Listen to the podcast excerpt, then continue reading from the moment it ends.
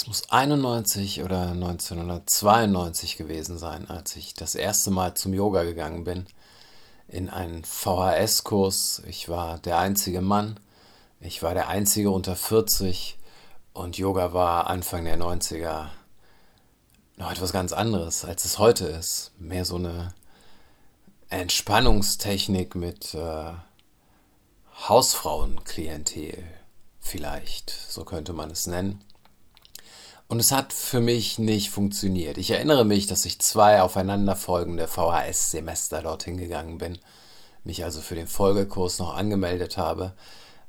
Aber insgesamt hat die Lehrerin wahrscheinlich den Kurs an die Teilnehmerinnen angepasst. Und nichts hat mich länger dort gehalten. Was genau ich mir erwartet habe, ist schwer zu sagen. Ich wusste, es geht um mehr als Bewegung, aber ich hatte keine so richtige Vorstellung. Ich wollte halt, ich wollte etwas.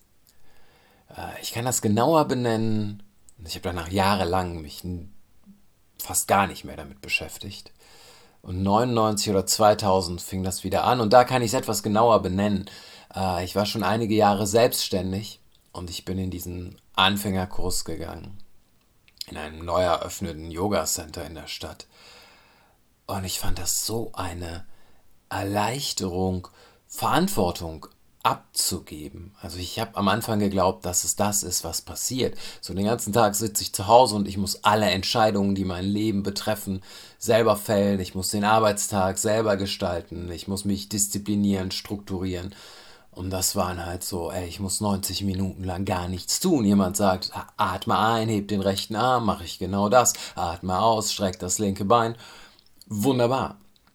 Äh, es hat ein paar Monate, vielleicht sogar, ich glaube nicht Jahre, es hat ein paar Monate gedauert, bis ich verstanden habe, dass ich Verantwortung übernehme und nicht Verantwortung abgebe, nämlich Verantwortung dafür, wie ich mich bewege, was ich mache, wie genau ich zuhöre, ähm, wie gut ich mich in meinem Körper auskenne.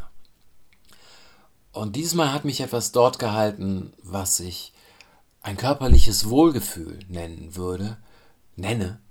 Und es hat sich zuverlässig eingestellt. Ich kam aus diesen Stunden raus und habe mich besser gefühlt, als ich mich vorher gefühlt habe. Äh, und das hat etwas sicherlich mit der Bewegung zu tun, aber die einzige Mannschaftssportart, die ich betreibe, ist Basketball.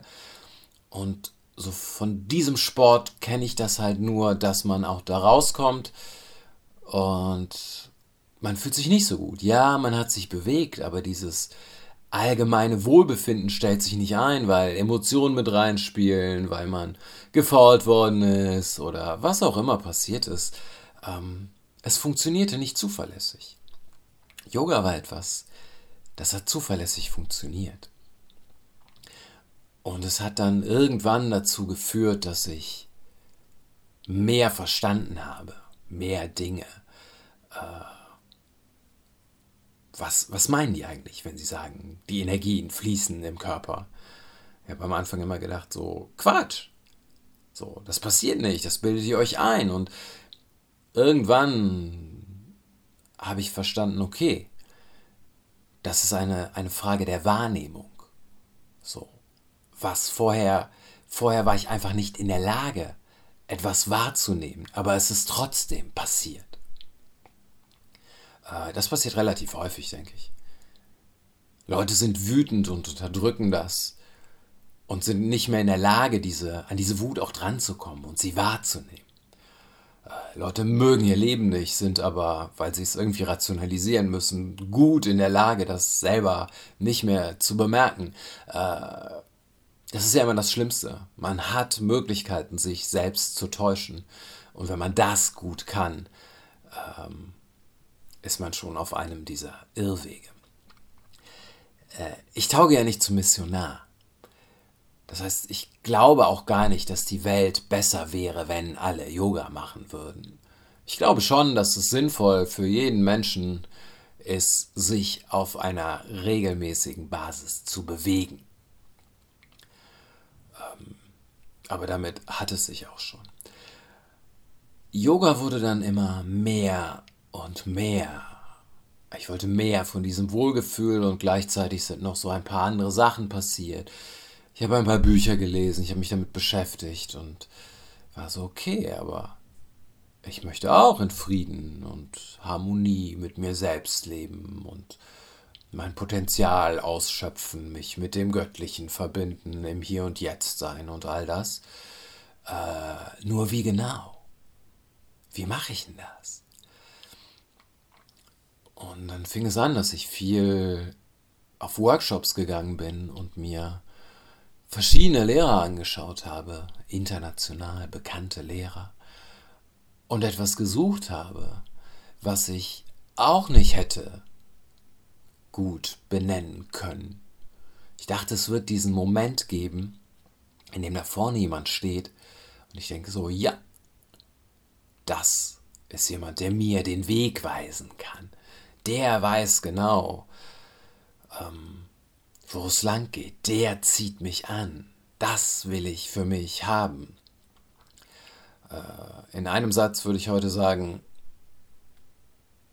ich habe gesucht nach jemand, für den das, was er da erzählt, auch funktioniert hat. Und man könnte jetzt sagen, das ist meine übertriebene Skepsis, meine Zweifel, dass ich diese Leute nicht gefunden habe. Oder das ist eine Frage der Chemie, dass es mit sehr vielen Leuten und mir nicht funktioniert hat. Aber sehr, sehr oft habe ich da gesessen und gedacht, du laberst. Ich glaub dir nicht, du laberst. Und dann 2006 war ich auf dem Workshop von Rolf Naujokat. Und das war für mich so das erste Mal, dass ich dachte so, ja, geil. So, das kann also passieren. Man kann so eine Art von Mensch werden. Man kann so eine Ausstrahlung haben, so eine Ruhe, so eine so eine Haltung, in der man Dinge sehr wenig wertet. Ähm, und das hat dazu geführt, dass ich, als er im nächsten Jahr wiederkam, wieder bei seinem Workshop war und dass ich dann nach Indien geflogen bin, um dort zu üben und es ist nicht so sehr äh, das Wissen über Körperhaltung oder das, was man in Texten lesen kann. Das kann ja irgendjemand vermitteln. Aber einfach jemand zu haben, der auf so einer... Leonard Cohen erzählt das von seinem Zen-Lehrer, wo er sagt, ich weiß nicht genau, sinngemäß. Ich weiß nicht genau, ob es ihm einfach scheißegal war, was mit mir ist, oder ob es ihm absolut und unheimlich wichtig war.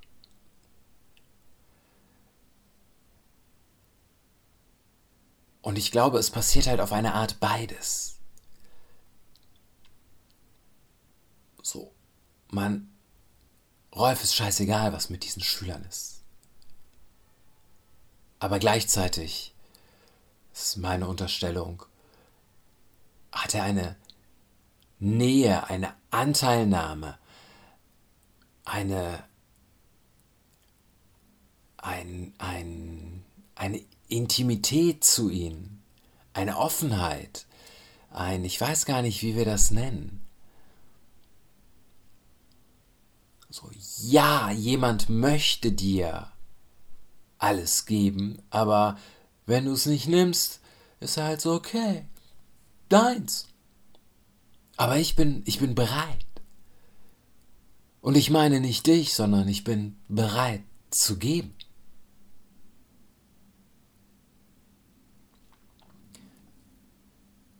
Und jetzt, äh, nach all diesen Jahren, ist Rolf wieder da. Und allein dieses Gefühl in ihn, mit ihm zu üben, mit ihm in einem Raum zu sitzen und ihn einfach nur anstarren zu können, äh, ist immer noch großartig.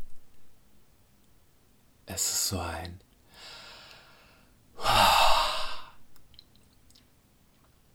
Das ist möglich. Das geht. Menschen können so sein ist grandios.